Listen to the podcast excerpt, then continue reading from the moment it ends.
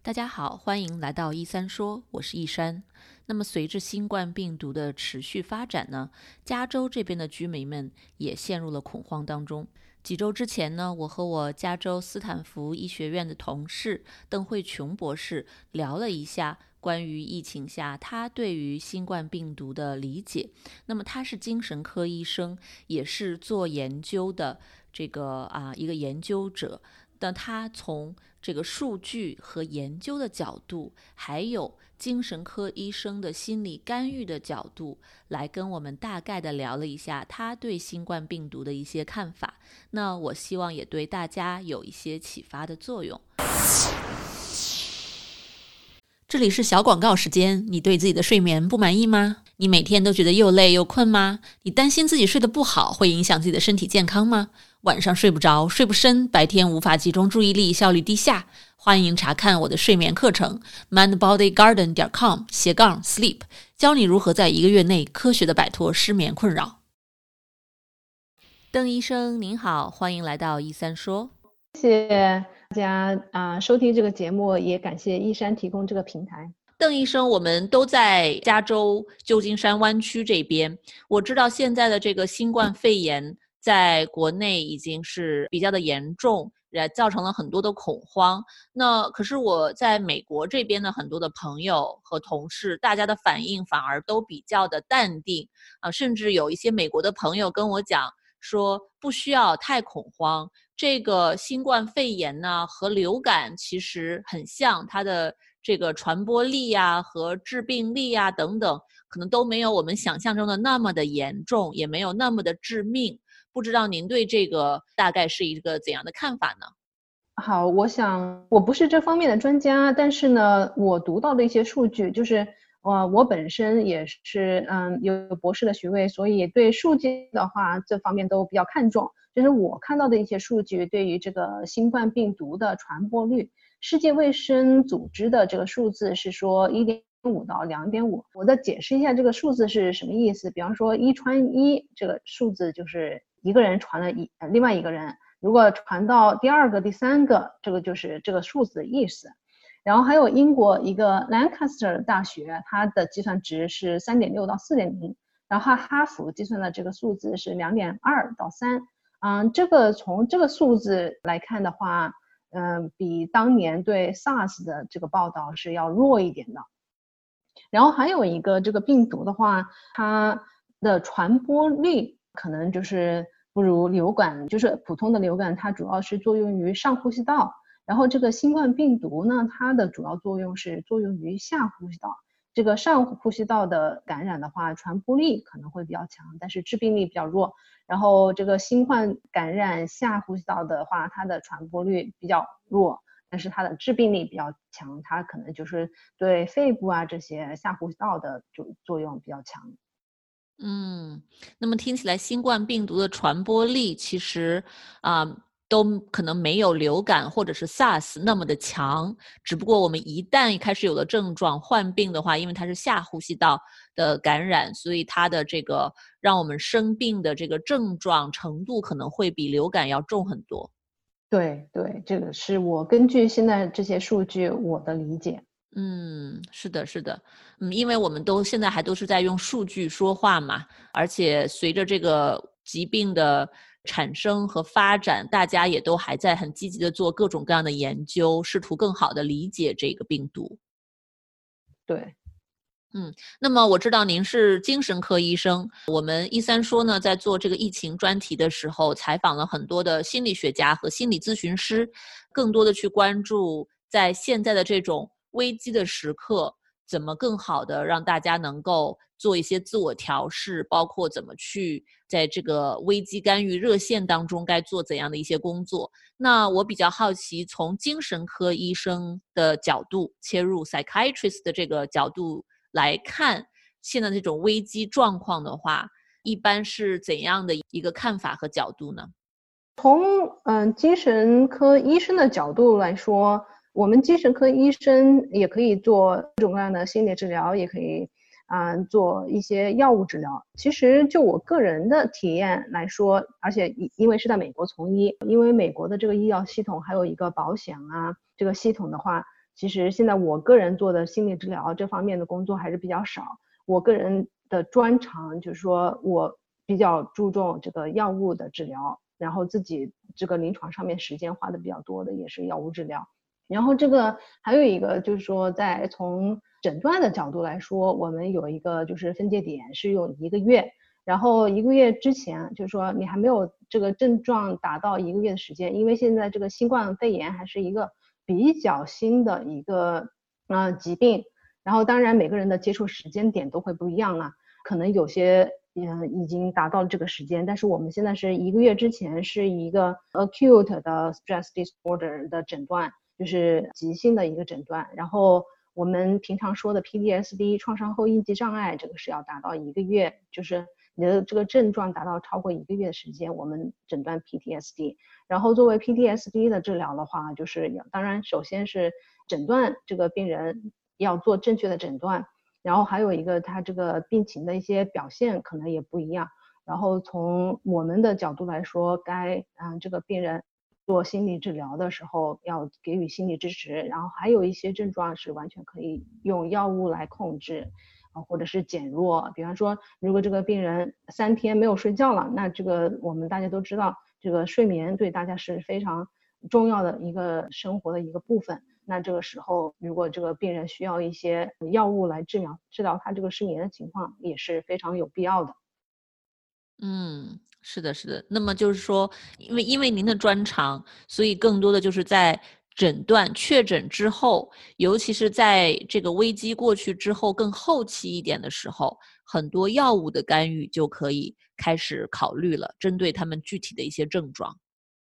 对对，这个是从我个人的这个从业的角度来说。还有一个就是说，如果是现在还是处于一个急性期的阶段，或者是现在已经有一些这个心理的支持的需求，这个是可以做的。然后还有，如果是一个很严重的失眠啊，这些都是可以短期的使用一些对失眠有帮助的药物，这些都是可以的。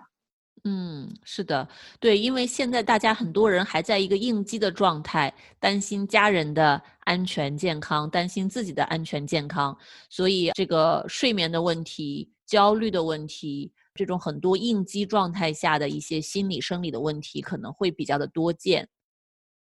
对对，这个的时候就是说，从我们专业的角度来说，这个时候的心理支持非常重要。然后短期的使用一些抗焦虑、抗失眠的药物也是非常有帮助的。嗯。对，这个是很好的点，我觉得就是可以更多的去指导一线的工作人员，也可以帮民众更好的知道该怎样去寻求帮助。因为我知道，在普遍亚洲群体里面，尤其是中国群体里面，对心理支持的接受度虽然有在慢慢的改善，但其实整体的接受度还是比较低的。很多人可能在应激状态下，首先会先想到。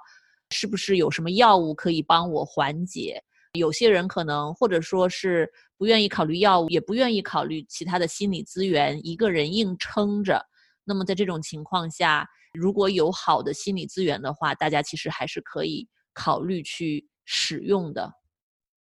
对对，我觉得这个非常非常重要，因为现在在国内的话，已经有很多人对于这个。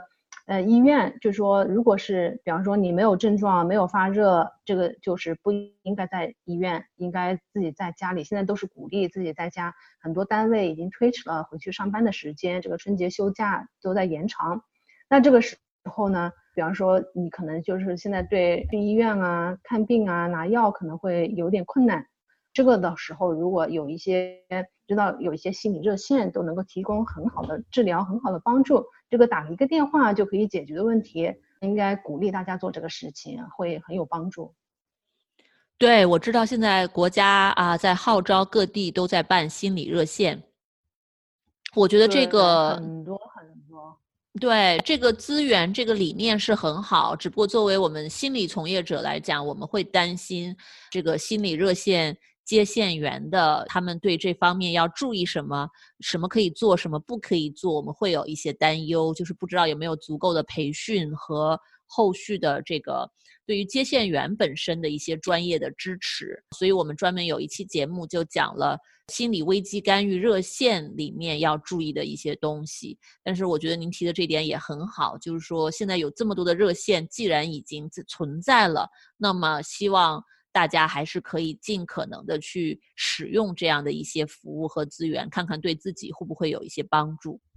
对对，尤其是在这种特殊情况下，资源是很容易能够就帮助到你的一个手段，对吧？现在如果大家在都在家里隔离啊，那出不去啊，呃，但是有这个通讯、有手机、有网络，这个事情就可以做。是的，是的，对。是，大家只要现在还有网络，就可以上网去搜集信息，互相支持，找到一些一些方式去进行疏导。嗯，对，嗯，这个说起网络，我就还想到一个事情，因为我还有一个专业是做成瘾的，就是现在很多人就是不是在家里就是隔离啦，啊，或者是很少出门呐，现在啊，包括什么买饭买菜都可以网络，嗯。订到家里来，这个有一个要注意的，就是说很多时候网络的，嗯，信息也是非常的繁杂，然后很多现在有些报道，包括就是前沿那个医院的一些报道，可能对某些人来说，一些比较负面的情绪会给你带来一些这种东西，就是说从啊，我刚刚说要鼓励大家使用这些资源，但是也要注意一个度一个量的问题。因为长期的暴露在这个一些负面的这种新闻啊，这种信息的这种情况下，对自己的这个情绪也是会有影响，所以要选择性的吸收，然后控制一些，比方说，嗯，这个网络的时间啊，手机使用的时间，这个要要也要注意一下平衡。嗯，对，我觉得呃，您的这个点特别好，特也特别重要。大家怎么能够一方面是这个网络的使用度这个平衡，另一方面就是从心理的角度来讲，不能光把自己沉浸在这种恐慌的情绪和负面的新闻当中，适当的要保持距离，可能适当的还要去寻求一些暴露在一些比较积极的新闻。消息或者说文章这样的情况下，帮自己达到一个心理上的平衡。对对，这个要利用这个时间可以做其实多其其实很多事情。你比方说，在以前都觉得自己工作太忙啊，没有时间做的一些什么兴趣爱好啊，现在就是有时间可以做做这些事情。嗯，比方说你喜欢喜欢书书法啦，现在可以练一练啦。比方说家里有个跑步机，现在可以每天跑一跑啦。就做这些事情，不要光是老是在电视前啊，关注这些各种各样的新闻啊，啊，手机啊，网络上面的信息非常的繁杂呀，这些东西也有可能带来一些负面的情绪，这些东西都要平衡好。你可以就是说平衡一下自己生活中其他的各方面，包括对平常可能跟家人的沟通，或者是时间不够了，现在是有时间做这些各种各样的事情，都要都都把嗯其他的事情都可以。做起来，这样嗯，生活更加平衡一些。嗯，听起来特别好。哎呀，呃，其实真的是有这样的一个机会，平常大家工作都很忙，都很累，可能都没有机会照顾自己，去做自己想做的事情。那现在虽然是一个很很恐慌的时期，但是也是一个很好的可以利用这个时期照顾自己的时候。对对，嗯。非常棒，那非常感谢邓医生来跟我们分享您的这些看法和您的意见，希望听众们听了呢也会有所启发。嗯，谢谢医生，谢谢大家收听。那这就是我和邓医生的对话，希望大家能够更客观的、更冷静的去看待现在的这个情况，做好我们自己能够做的事情。保护好我们自己的健康安全，那尽量少去人多聚集的地方。在美国的各位，必要的话可以存一些食物和紧急的一些药品、物品等等。其实，在这种情况下，太过恐慌或者极度的疑病自己的一些生理的症状，对我们度过这个艰难的时期没有太大的帮助。如果大家发现自己有一些症状没有办法自我调节，那么及时的请去寻求专业的心理咨询师和医生的帮助。今天的节目就到这里，谢谢大家收听，也感谢大家的陪伴。我们下一期再见。如果你饱受失眠的困扰，我保证这个方法会对你有帮助的，哪怕只是帮你多睡几个晚上的好觉，也是件好事儿。过去这么多年里，我的这套课程和方法帮助了全球很多的华人治好了他们的失眠，所以呢，我对这套方法是非常的有信心。如果你或者你认识的人受到了失眠的困扰，欢迎查看我的线上失眠治疗课程，mindbodygarden 点 com 斜杠 sleep。